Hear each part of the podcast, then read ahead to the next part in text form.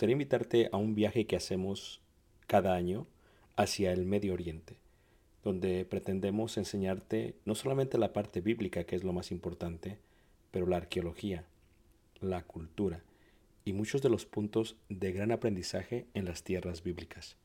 El próximo año estaremos viajando desde Egipto a través del desierto en las jornadas de los israelitas, tocaremos Jordania, veremos una de las maravillas del mundo antiguo que es Petra, subiremos por la tierra de los edomitas, amonitas y los amorreos y entraremos por el río Jordán hacia lo que sería la tierra prometida y finalizaremos con la tierra prometida. Si tú gusta estar con nosotros y quieres más información, puedes visitar nuestra página ricardobarrera.us. Ahí encuentras la información. Dios te bendiga y espero esta clase sea de edificación. Gracias. Muy buenos días, esperamos hayan tenido un excelente sábado, hayan podido descansar y aquellos que nos han estado acompañando a través de las lecciones de lo que sería o lo que es este seminario que estamos llevando a cabo, pues esperamos hayan tenido una gran bendición. Brevemente hago una breve recapitulación de lo que hemos estado eh, mirando. Vimos los cinco primeros libros de la Biblia, a lo cual se le puede llamar Pentateuco. Vimos que Pentateuco es una palabra griega que significa penta, cinco, teucos, cajas, porque los rollos o los libros antes eran rollos, ya sea eh, de pieles o de papiro, pero normalmente en cuanto a la ley siempre son de pieles de animales puros y se colocaban dentro de las cinco, cinco cajas. Se le llamó Pentateuco por la traducción que se hace por los 72 sacerdotes que bajaron de Jerusalén a Alejandría.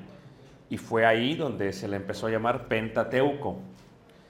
Vimos también que esta ley la mencionan en hebreo como Torah o como la Torah. Eso fue lo que vimos. Y la Torah es un poco más apropiado que la Septuaginta, porque la Septuaginta sería la de los setentas.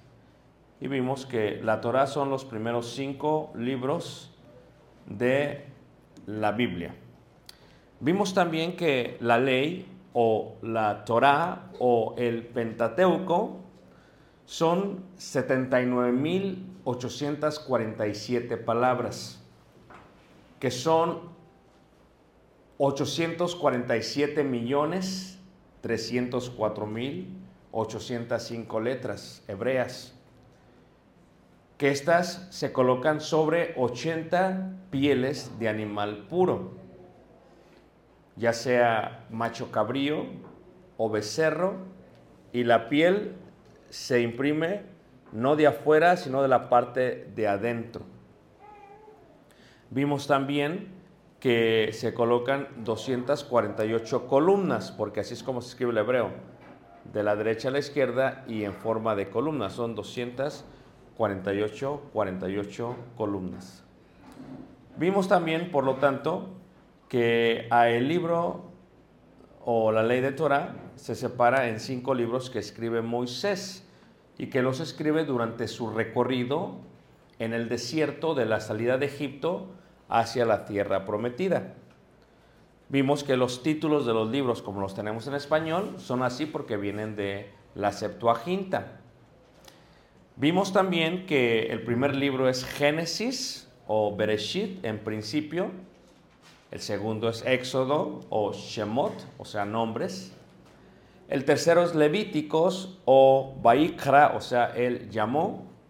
El cuarto es Números, que miraremos un poco el día de hoy el cual es Bamidbar, que significa realmente en el desierto, y que el último es Deuteronomio, en hebreo es Devarim, que significa la repetición de la ley, o esto es dar la ley por segunda, por segunda vez.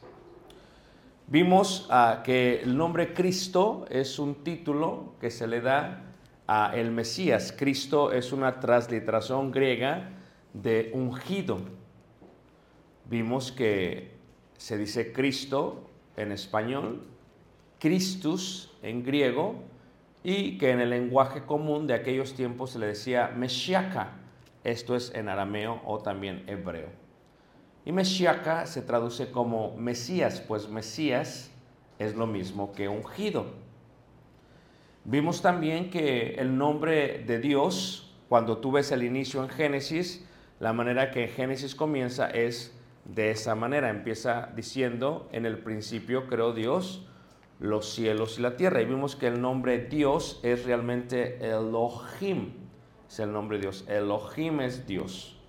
Vimos que el nombre Elohim o el título Dios es un nombre plural en unicidad.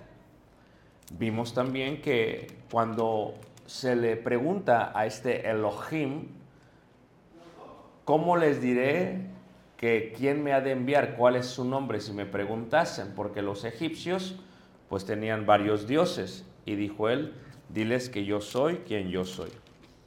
Y vimos también que esta idea de yo soy quien yo soy, pues realmente es eh, lo que se podría entender eh, como Yahvé o también como, como la vida. Vimos que este tetragrama es una composición de cuatro letras, de la Yoda, de la Hei, de la Bab y de la Hei. Y vimos que la forma en que se mencionaba era Yehuá o Yahvé. Como el nombre era muy santo, decidieron los masoretas en el siglo VII y VIII después de Cristo, en la ciudad de Tiberias, añadir los sonidos de las vocales, ya que el hebreo solamente tiene consonantes. Y vimos que lo que se le añadió fueron realmente tres letras, la A corta, la O, como está aquí, y la A larga. Y que al añadir ello, pues pasó de ser Yahvé o Yehuá a Yadonai, Adonai. Ciertamente Adonai es lo que conocemos nosotros como el nombre Jehová. Así que cuando decimos nosotros Jehová, Estamos diciendo el nombre de Dios dado a Moisés. Vimos que cuando esto sucede estaba aproximadamente en el año 1313 o 1313 antes de Cristo. Esto lo sitúa en las próximas dinastías egipcias. Del 1391 a 1353 encontramos a Amen Hotep III, era el faraón. Después a su hijo Amenhotep IV Y en 1353 a 1336 tenemos lo que se conoce como Agenatón, que fue el faraón que introdujo al pueblo o al reino de Egipto la idea del monoteísmo, la convicción en un solo Dios.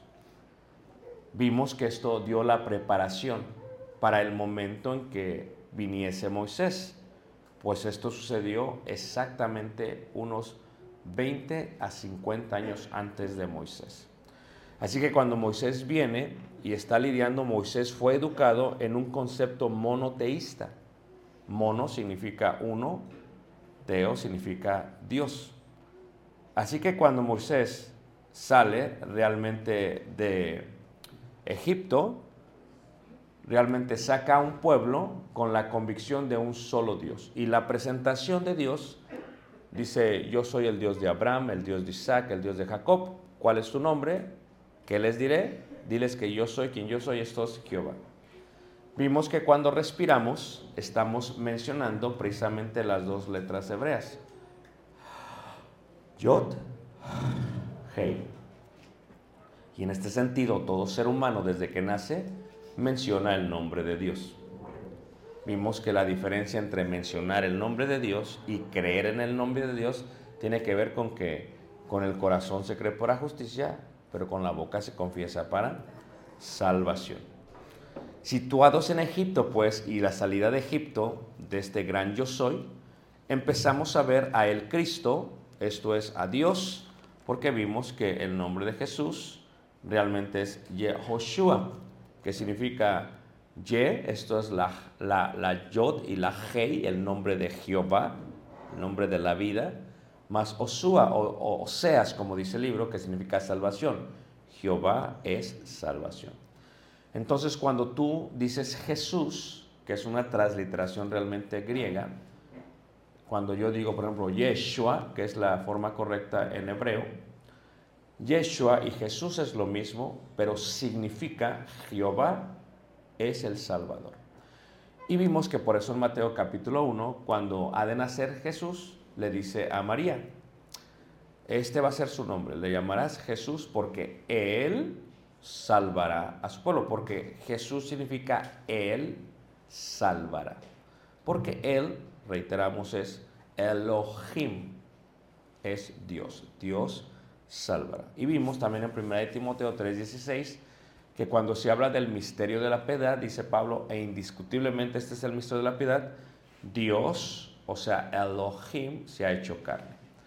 Y por eso correctamente, cuando nos referimos en cuanto a Jesús o Yeshua, estamos diciendo que ese Jesús es ese Dios hecho carne. ¿Cuál? Es la imagen del Dios invisible. En él fueron creadas todas las cosas, las que se ven y las que no se ven. Sean tronos, sean potestades, sean dominios, etc. Entonces Jesús es el creador. Y Jesús estaba antes de todo. Pero cuando yo menciono Jesús, tengo que tener cuidado porque la referencia de Jesús es Dios hecho carne, que vino a ser manifestado en el primer siglo después de Cristo, aunque realmente nació cuatro años antes de Cristo. Entonces, cuando estamos viendo todo este contexto, vemos que a Dios se le llama en el Antiguo Testamento Elohim, esto es Dios, o Jehová, esto es Adonai, y que se traduce como, como Señor. Y que cuando se menciona Jehová hace referencia a un pacto, hace referencia a una creación, hace referencia a una formación.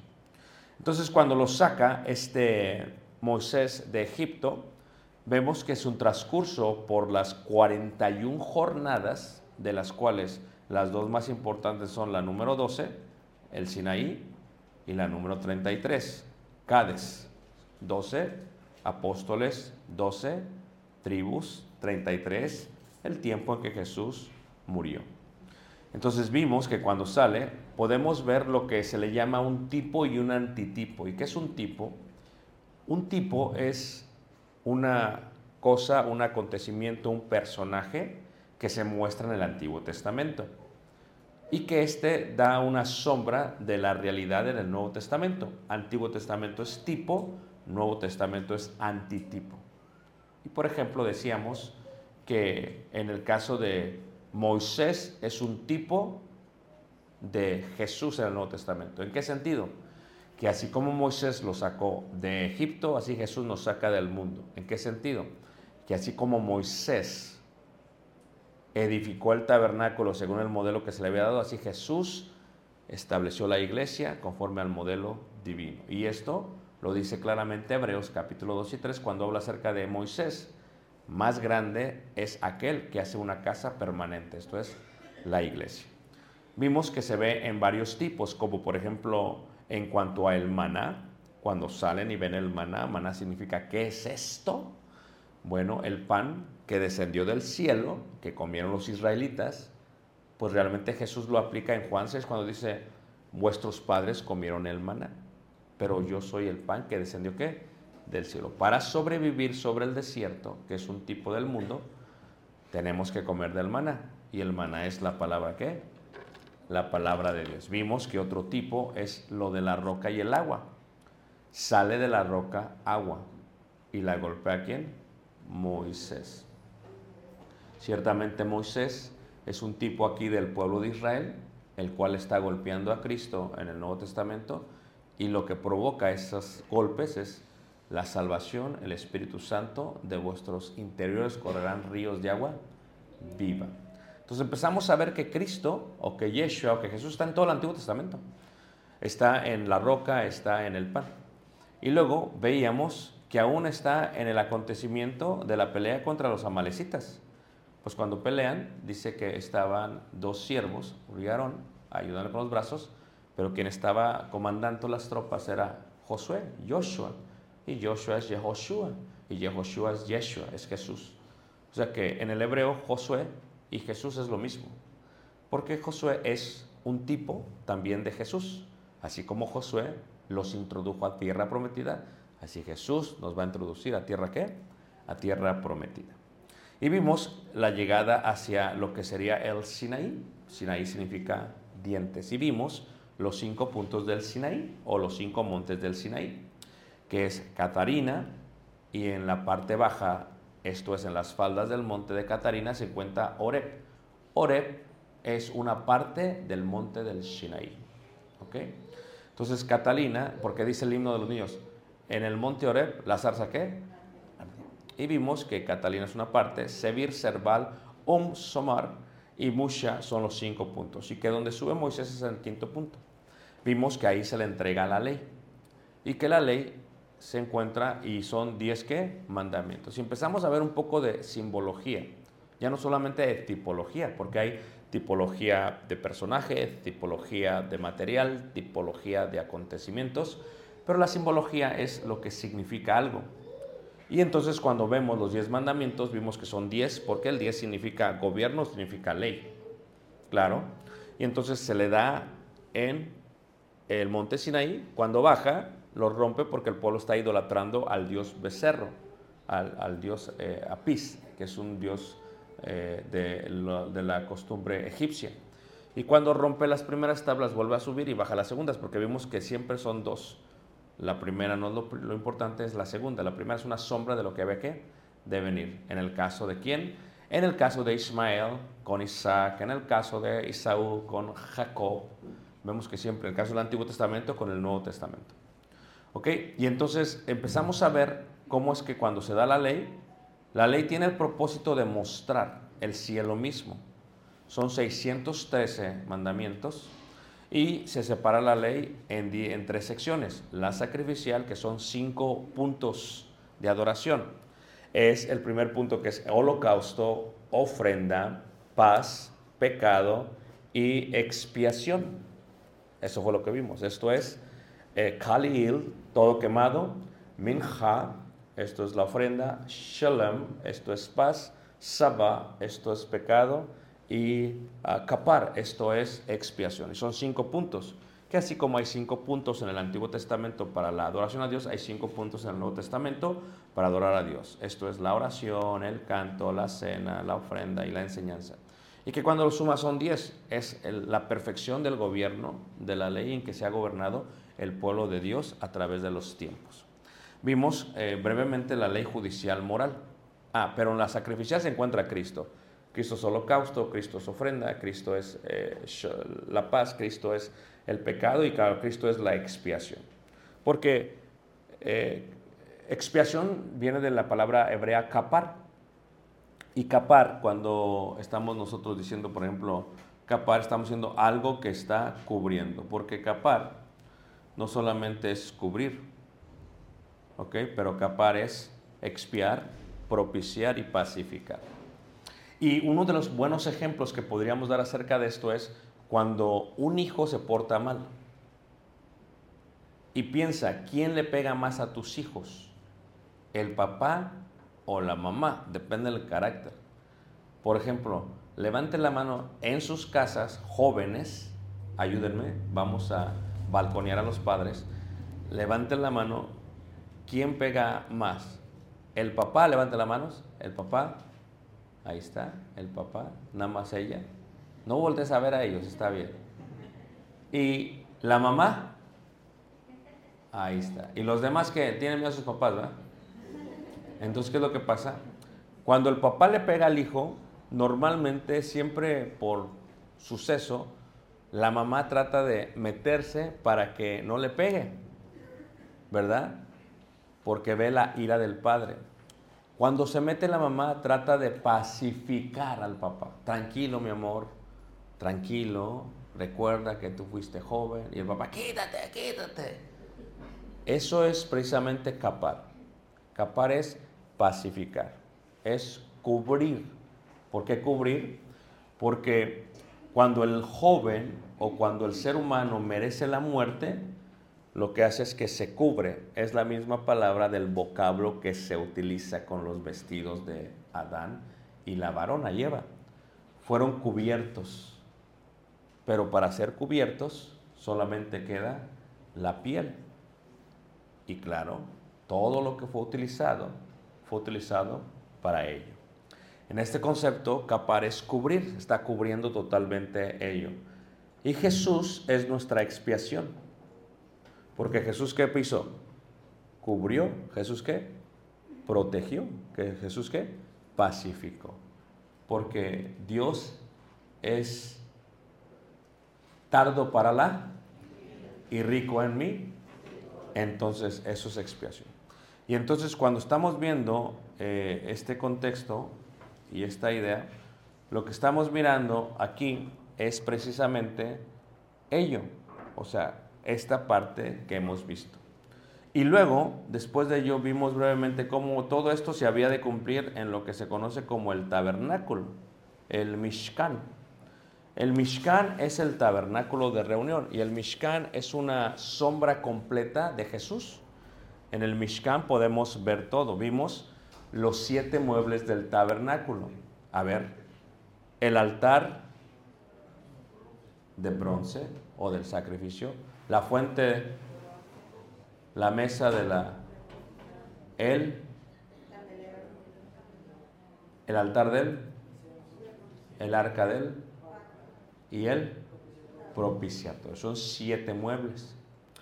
Entonces, vimos que estos siete muebles tienen un propósito totalmente de enseñanza para lo que se conoce como el Nuevo Testamento. Porque una de las cosas que veíamos cuando veíamos lo que era el tabernáculo fue que vimos de vista de pájaro cómo este se mostraba, cómo este se veía y cómo es que una persona pasaba en sacrificio por él y de alguna otra manera esto como mostraba la cruz de Jesús. Y vimos los materiales que se utilizaban ahí. Madera de acacia, símbolo de humanidad. Bronce, símbolo de justicia o juicio. Plata, símbolo de libertad o redención. Oro, símbolo de fe. Y son, se usan muchos eh, materiales. Todos ellos tienen que ver con Cristo. ¿Por qué? Porque Cristo eh, fue humano. Por ejemplo, cuando tú ves los muebles, daré solamente un ejemplo. El altar de bronce estaba hecho de madera de acacia. La madera de acacia es un árbol que se da en, el desierto. eh, y aquí está una foto para que lo vean. Y es, madera de acacia.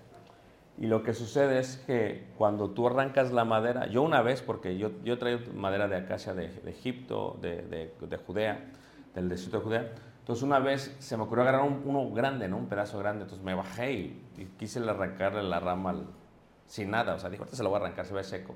Y no pude, o sea, es dura, ligera, pero muy dura, muy dura. Entonces, esto es Cristo, Cristo es humano y fue cubierto con justicia. Porque cuando fue bautizado dice, no, no, es que para que se cumpla toda qué? Justicia. Entonces cuando ves a Jesús lo ves de esa manera, lo mismo lo ves en la cruz, una cruz de madera cubierta de justicia, cubierta de Jesús. ¿Cómo estaba el altar? Pues el altar siempre estaba cubierto de qué? Cubierto de sangre.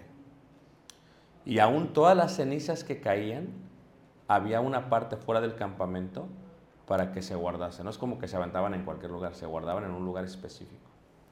Entonces esto es lo que era. Y tiene cuatro cuernos, porque el cuerno simboliza dominio o poder. Y es más, cuando había alguien que pecase, un sacerdote algo, tú corrías hacia el altar del sacrificio y te colgabas de un cuerno. Literalmente lo agarrabas y te colgabas del cuerno y eso estabas mostrando misericordia y se te perdonaba por eso. Entonces, ¿qué es lo que estás viendo tú aquí? Estás viendo eh, a Jesús. Cuatro cuernos, poder completo, cuatro puntos del planeta, cuatro evangelios. Estás viendo todo a Jesús. ¿Cuánto medía? Cinco y tres. Gracia y deidad. Entonces, esto ya es otra clase, pero en el tabernáculo se ve todo eso. Cuando ves las cortinas ves cuatro colores, santidad, realeza, eh, cielo y sangre, sacrificios. Rojo, blanco, mm, rojo, blanco, azul y morado. Y por eso cuando Jesús lo, lo desnudan para matarlo, le ponen un vestido de color que escarlata. ¿Ah? Es un color de un vestido, es un color mezclado como entre morado y rojo. Porque la realeza se vestía de eso y por eso se, burlaron de ahí. A ver, salve rey, tú eres rey y están burlando de él. Tiene que ver con el tabernáculo. Aún las cortinas, cuando tú ves las cubiertas, tanto la piel de tejón, la piel de cabra, todo tiene que ver con Jesús. Y ayer veíamos que duraban de dos a tres horas para quitarlo y para qué? Para colocarlo. Entonces, cuando tú ves a Cristo, lo ves en el tabernáculo, lo ves en las personas. A Cristo se ve en todo el Antiguo Testamento. Y cuando veíamos la parte de Levíticos, ayer nos quedamos en la parte de lo que era el sacerdocio. Y decíamos en cuanto a la parte del sacerdocio, que sí, que aún la vestimenta de los sacerdocios era importante. Había el sumo sacerdote y había el sacerdote normal. Y se vestían de una u otra manera. Y todos los vestidos, los colores, todo tiene símbolos. Esto es un estudio minucioso que se puede hacer. ¿Verdad? eh, en la que podemos ver al sumo sacerdote y podemos ver a Jesús. Pero no según el orden de Aarón, sino según el orden de qué? De Melquisedec. ¿Qué te indica eso? Que Aarón es terrenal. Tuvo un inicio. Abraham, Isaac, Jacob, Rubén, Simeón, Leví, y de ahí se inicia. ¿Qué te ordena el de Melquisedec? No tiene inicio y tampoco tiene fin. Y si no tiene fin, nunca de qué? De terminar. Por eso Jesucristo es mediador entre Dios y qué. Y Hebreos te explica que Jesús realmente es aquel que es el sumo sacerdote según el orden de Melquisedec. Y eso es lo que vimos en Levíticos. Luego, después de ver ello, levanta la mano que me está siguiendo. Eh, he hecho una breve recapitulación de todo. Luego vimos que se encuentra lo que es la sección ceremonial, las siete fiestas, y que en esas también se encuentra totalmente Jesús. Y vimos, por ejemplo, eh, que las siete fiestas eh, tienen que ver con qué? Tienen que ver con aquellas cosas que se practicaban.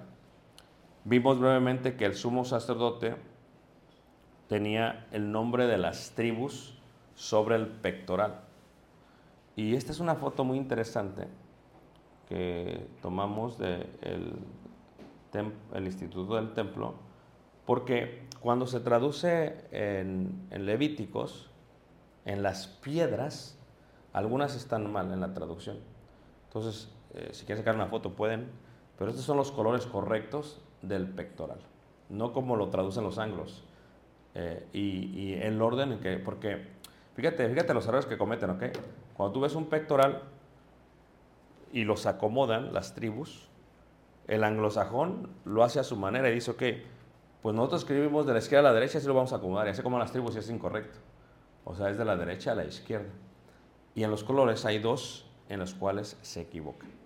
Entonces, he aquí las piedras que representan las doce tribus de qué? De Israel. Y él, o sea, el sumo sacerdote, hacía y guardaba las siete fiestas de la sección ceremonial. Y por eso dice primera carta de Corintios en el capítulo 5, cuando habla de, ello, habla de que nosotros realmente guardamos la fiesta. Dice 1 Corintios capítulo 5, versículo 7 y 8 dice, limpiaos pues de la vieja levadura. Porque la primera fiesta que celebra es la Pascua, ¿verdad que sí? El día 14 del mes de Nisan, pero luego, luego el día 15 se celebra la fiesta de los panes sin levadura. Entonces, como no puede haber levadura en todas las casas, se preparan para la fiesta de la Pascua. En este argumento, porque hay muchos, especialmente en el Caribe y en Europa, que dicen lo siguiente, dicen, no, es que realmente lo que se utilizó en la cena del Señor fue vino con alcohol. Y eso es algo realmente errado en su totalidad. Porque el vino ya está, ya tiene levadura, está leudado. Entonces, ya que se celebraba la Pascua un día antes de la, los panes sin levadura, eh, el judío lo que hace eh, durante esos días es que limpia toda la casa para que no haya, no haya qué, levadura.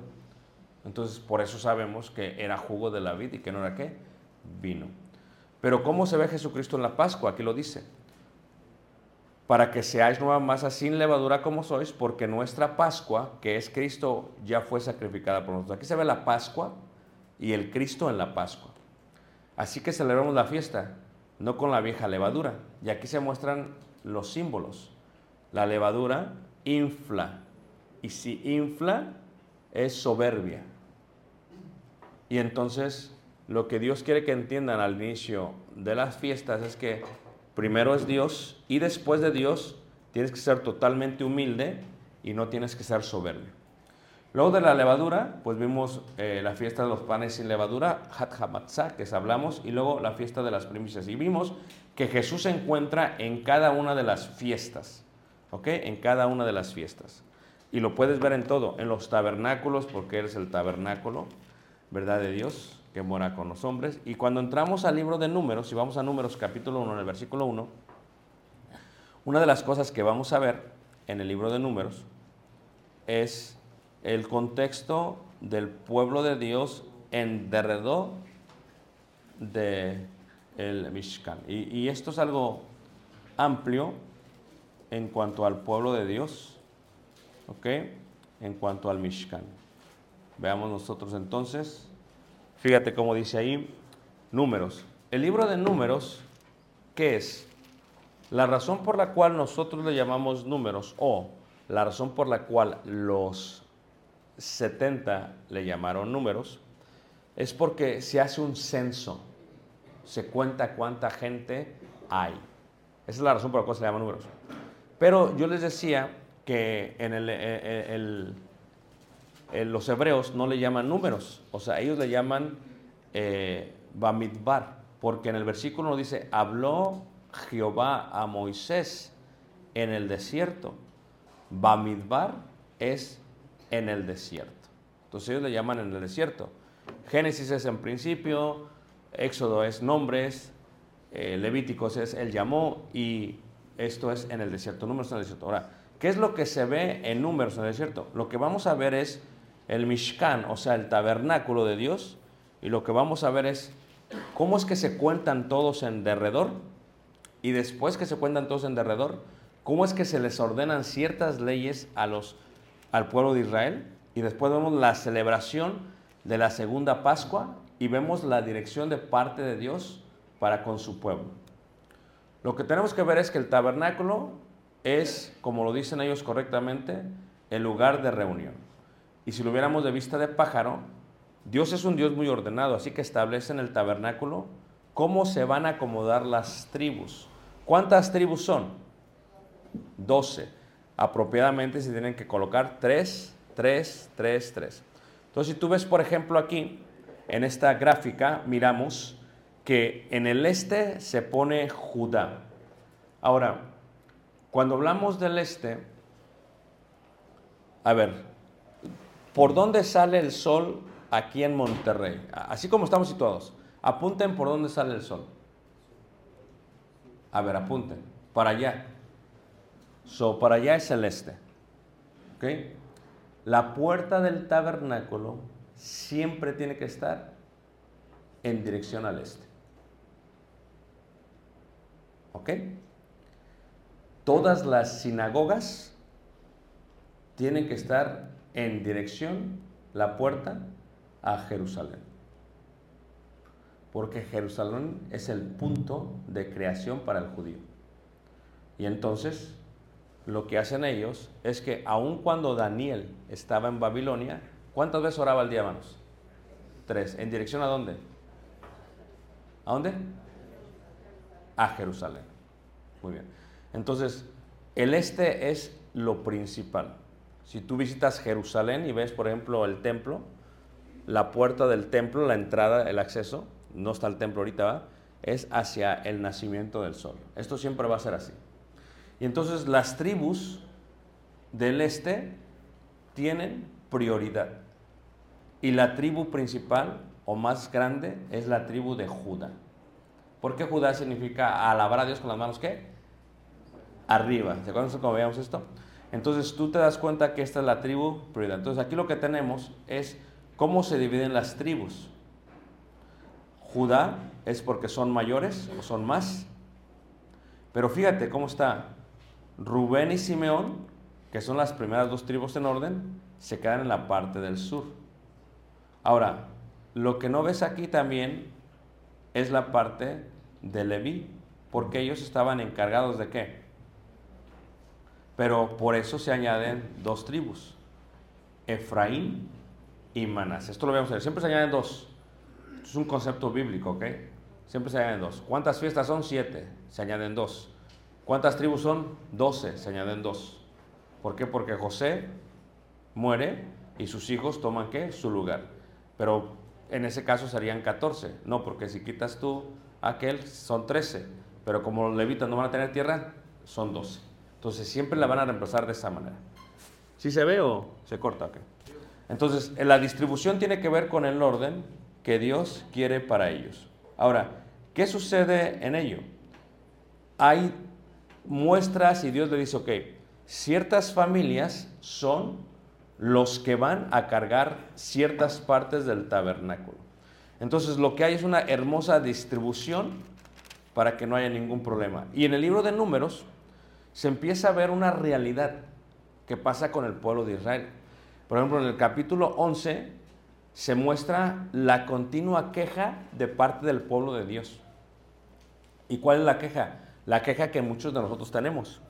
La queja es, bueno, es que antes estábamos mejor que como estamos ¿qué? ahora. Aunque eran esclavos. Y eso pasa con mucho cristiano.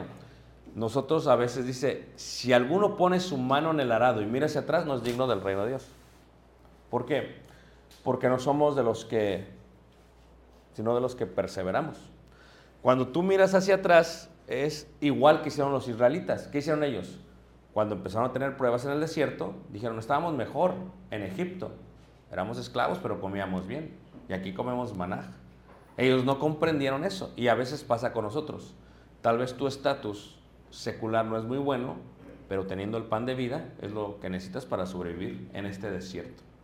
Entonces, ¿qué es lo que pasa? Se empieza a quejar el pueblo y su queja viene antes, antes de la entrada a Canaán. Y por eso hay problemas. Entonces, en el capítulo 12, por ejemplo, de, de Números, vemos ahora la disensión o el problema. Los hermanos de Moisés hablan mal de él. Empieza a haber problema con qué? Con el liderazgo. Y la pregunta sería, ¿por qué hablan mal de los hermanos? Empiezan a hablar mal de los hermanos por varias cosas. Ahora, ¿qué es lo que hacen? Ellos, dice la escritura, que murmuran contra él. ¿Y qué le pasa como resultado a la murmuración? ¿Qué se acuerda? ¿Qué le pasa a María o a Miriam? ¿Qué les pasa a ellos? ¿Les da qué? Lepra, lepra. La murmuración es comparada con la lepra. ¿Por qué? Porque uno de los grandes problemas que tiene el pueblo de Dios es la murmuración. Hablar mal de qué? De los demás. Ahora, yo siempre he dicho que la murmuración es como un buitre. Y el buitre tiene dos alas. Porque con un ala no puede qué? Y el buitre toma ya personas o animales que muertos. Entonces, el buitre tiene dos alas. La murmuración tiene dos alas. Tiene dos personas. Esto es el activo y el pasivo. El activo es el que habla, el pasivo es el que escucha. Tú dices, híjole, está bien bueno el chisme, pero yo no soy el chismoso, porque yo solamente estoy? Escu pero tú eres la otra ala. Y se necesitan las dos para comerte aquel que te vas a devorar. Porque hay pasivo y hay activo. ¿Quién es el pasivo? Pues los que escuchan. A ver, hagamos un ejercicio. ¿Podrían levantar la mano quién de aquí son chismosos y murmuradores pasivos? Que solo escuchan. Nadie, sí. Entonces todos son activos. O sea, tú vas a decidir, ¿eres uno o eres otro? Y el activo es aquel que qué? Que habla. Pero bien decía Mark Twain, decía, toma a tu amigo y tu enemigo para herirte. Tu enemigo que habla mal de ti y tu amigo que te trae el chisme. Y bien decían los rabinos, tres personas mueren durante la murmuración. El pasivo, el activo y aquel de quien están qué? Hablando. Entonces, lo que sucede aquí es que murmuran contra Moisés y le dan lepra. Y la, y, la murmuración, el chisme, es como, como la lepra. ¿Qué pasa? Por ejemplo, en la iglesia, no en San Bernabé, otras iglesias, aquí no. Entonces, ¿qué es lo que pasa? Empieza la hermana, hermana, ¿su nombre? ¿Ah? La hermana Tere, perdón. Va a decir que la hermana Tere es chismosa, no sé, es un ejemplo. Y le dice a la hermana, ¿cómo se llama esa hermana? Juliana. Juliana. Así que las hermanas empiezan a murmurar. Pero ¿qué pasa? Empieza ella, empieza la hermana. Luego viene la hija y quiere saber. Le dice a la hija y se empieza a regar, así es la lepra. Se empieza a regar. Y entonces, ¿qué es lo que pasa? Dañan a toda qué? La congregación. Y eso fue lo que pasó con Moisés. Y Jesús, Jesús, cuando vino el leproso, lo tocó y este qué? Sano. Cuando nosotros dejamos que Jesús toque nuestro corazón, todo sana. Dices, es que yo no puedo hacer nada porque me dijeron, sí, cuando venga la hermana y diga, tenemos que platicar. Y tú dices, ay hermana, es que el hermano habló de esto, yo no quiero ser un buitre. Pero bueno, una alita no cae nada mal. Entonces, ¿qué pasa? Tú puedes detener esa mala plática y decir, ¿sabes qué, hermana? No me digas. Pero hay hermanas que son bien, ¿a poco no? No, no, déjate, digo que no lo puedo, no puedo vivir si no lo suelto.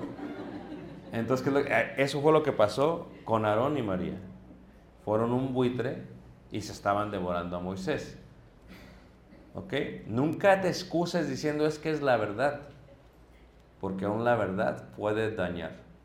Como dijo el rabí, dice, bueno, ¿miento o digo la verdad? Y luego dice el otro, te doy un ejemplo. Vamos a decir que se va a casar a Abril, es un ejemplo. Y que se viste de blanco, ese es otro ejemplo. Y que de pronto viene y te pregunta a ti, hermano, hermano, hermano, ¿cómo se ve mi vestido? Y en tu opinión, el vestido está feísimo. ¿A poco no? Y dices, ¿Le diré que su vestido está feísimo en el día más feliz de su vida? Ay, qué difícil. Si no le digo miento y si le digo digo la verdad, ¿qué deberíamos de hacer? ¿Le arruinamos el día de su vida o le decimos la verdad? Levante la mano que me está siguiendo. Y luego tuvo una conversación la verdad con la mentira. Y entonces le dijo la mentira la verdad, verdad, mira qué bonito está el sol, mira cómo brilla. Y le dijo la verdad. No le creía porque es la mentira, dice. ¿De veras? Dice. Y y lo ve que está hermoso. Y empieza a tener confianza con la mentira. Luego le dice la mentira la verdad. Mira el lago, qué cristalino está ahí, qué hermoso. Y, y la verdad está sufriendo. Dice, ok, dice, a lo mejor es mentira, pero voy a ver. Y lo ve. ¿Y está qué? Claro, cristalino como un espejo. Y luego le dice la mentira, la verdad, ¿por qué no vamos a nadar? Y le hace la verdad. Está el sol brillando, hace mucho calor, está el agua hermoso. Pues sí. Y eso es lo que hace. Se quita su vestido, la verdad, se avienta al agua y empieza a nadar. Y la mentira como que se tarda quitándose qué? El vestido. Ya cuando está muy adentro, la verdad, ¿qué hace la mentira? Agarra los vestidos de la verdad y se echa a correr. ¿Y qué pasa? Muchas veces nosotros pensamos que es verdad cuando realmente es que es mentira.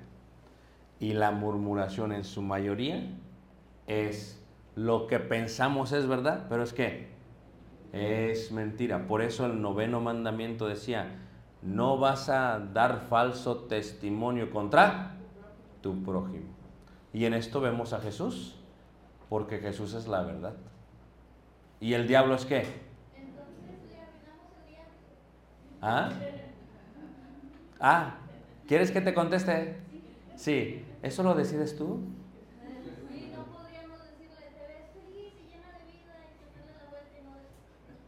Eso lo decides tú, no yo.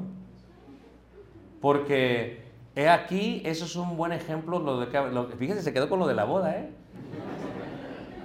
¿Qué digo con esto? Que eso lo uno tiene que decir verdad, pero puede ser que la verdad haga más daño que la mentira. Por eso no lo vas a decir, lo tienes que decir.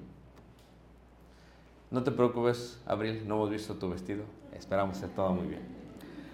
Entonces, para entrar a tierra prometida, lo que sucede con ellos es algo muy, muy importante. Pero durante el desierto, ¿cómo se manifestaba Dios con ellos? Dice que durante el... Nosotros hemos estado en Egipto, ¿ok? Y yo sé que ayer hizo calor aquí, y sé que hemos estado aquí en julio, y hemos estado en agosto, y hace mucha calor, ¿amén? Pero no como en Egipto. No, no, no, no, no. Egipto es Egipto. Entonces una vez fuimos a el Valle de los Reyes a ver las tumbas de los faraones. Y yo iba caminando. Y yo iba así bien, sácale punta, porque no, no está muy caliente. Y de pronto me empecé a marear. Me empecé a sentir muy mal. ¿Por qué? Porque en menos de 15 minutos el calor te abraza y sin darte cuenta te puede hasta matar. Y me dice mi esposa, ¿quieres una coca bien fría? Dije, sí, tráeme la coca. Y me recuperé. Dios, a través de una nube y a través de una columna, ¿qué? De fuego. Cristo, totalmente. Porque cuando hace la comparación, el apóstol Pablo en primera carta de Corintios capítulo 10, dice que aquellos fueron bautizados en el mar. ¿Y también en qué? En la nube. Y eso escapar, fueron cubiertos para la protección de qué? Del sol. Y en la noche, y hace frío, cambia la temperatura así. ¿O no es verdad? Nosotros subimos el Sinaí en junio del año pasado. Y tú subes a las 11 de la noche y vas subiendo al Sinaí. Entonces, cuando llegas tú a la parte final, todavía hay 750 escalones de piedra. Y está peligroso. Y ahí vamos como a las 3 de la mañana subiendo todos desvelados, ¿verdad? Pero Cuando empiezas el recorrido está muy caliente, estás sudando y llegas todo mojado. Y ya cuando llegas allá arriba, está bien que frío, frío. Bueno, la primera vez que yo lo subí no había, pero esta vez que fuimos ya había hasta gente rentando cobijas.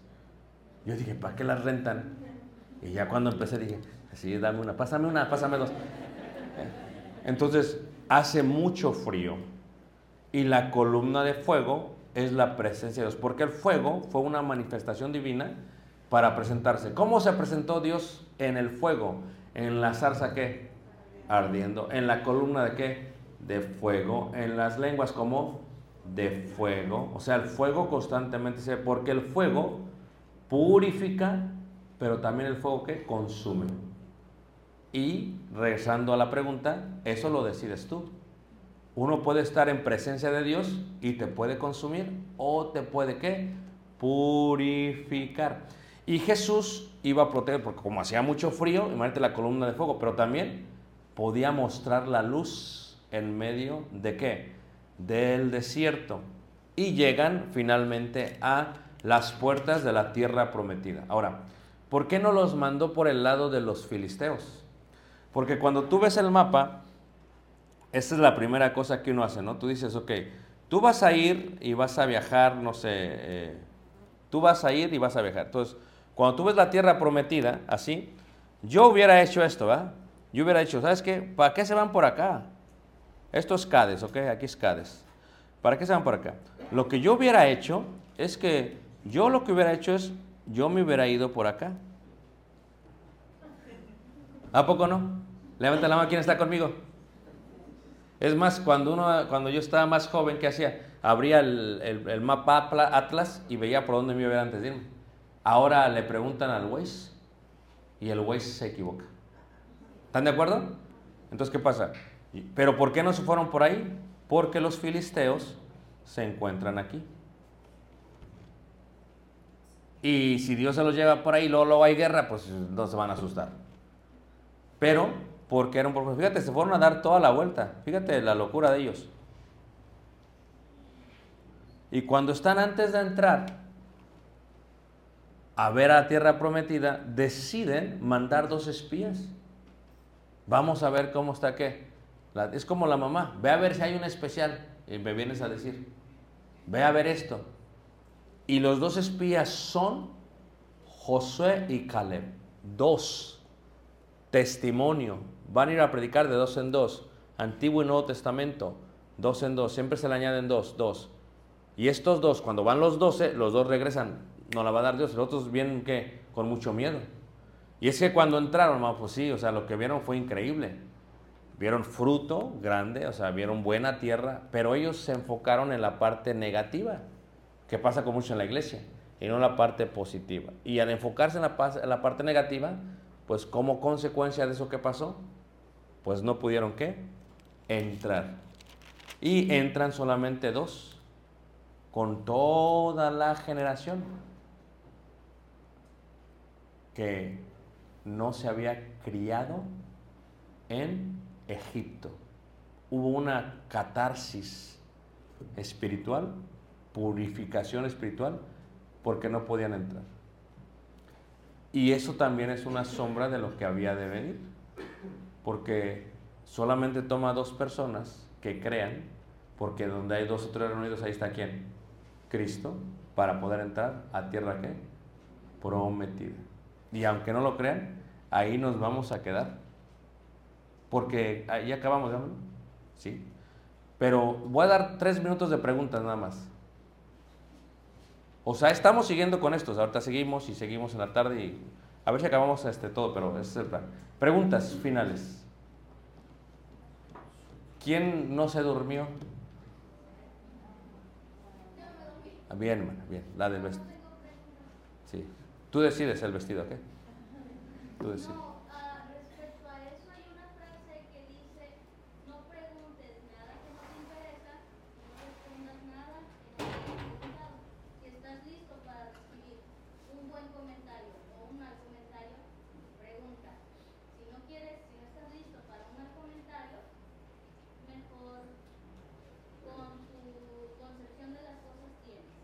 Pasaría si entonces te dijera Abril?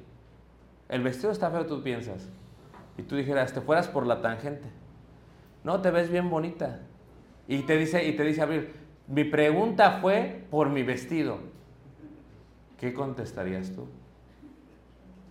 Exactamente, esa es la respuesta. ¿Está, está difícil, ¿a poco no?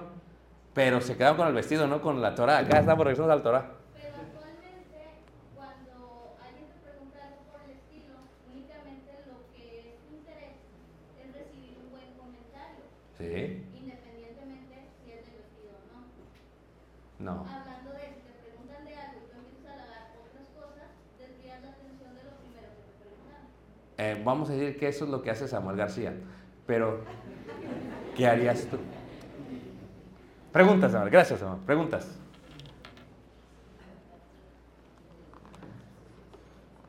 Se quedaron con lo de las alas del buitre. Estamos viendo números y si piensan en el buitre. Preguntas. ¿No? Oye, hermano, aquí no preguntan. ¿De veras? No, no sé. Bueno, Dios les bendiga. Le voy a dar el vaso mano para continuar con la adoración. Esta fue la clase bíblica. Dios les bendiga.